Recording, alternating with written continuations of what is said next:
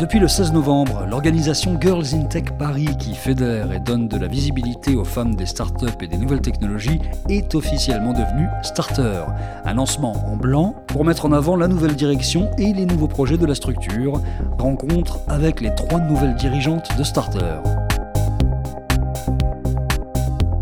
Aujourd'hui, euh, nous annonçons le changement de nom et le changement de direction aussi. Euh, de euh, ce qui s'appelait Girls in Tech Paris jusqu'à juin 2016. Aujourd'hui, on s'appelle Starter. L'équipe reste la même. On est une équipe de 17 personnes, 17 femmes et un homme qui a rejoint l'équipe. L'idée, c'était vraiment d'apporter un renouveau à l'association. C'était de, de, pouvoir se déployer sur des, des formats sur lesquels on n'était pas encore présente. Et c'était euh, surtout pour ouvrir euh, l'association aux hommes et permettre la mixité dans la tech plutôt que se réserver euh, uniquement aux femmes. On n'est plus seulement Girls in Tech, on est vraiment starter avec des hommes, des femmes qui viennent raconter leur expérience et la partager euh, autour de nos événements. Pour avoir une, une, société beaucoup plus égalitaire et des entreprises, notamment aussi dans la tech, beaucoup plus égalitaires, ce sera un travail qui passera aussi par les hommes. Cette année, chez Starter, trois événements phares à retenir. Le premier, donc les baromètres des 10 femmes à suivre.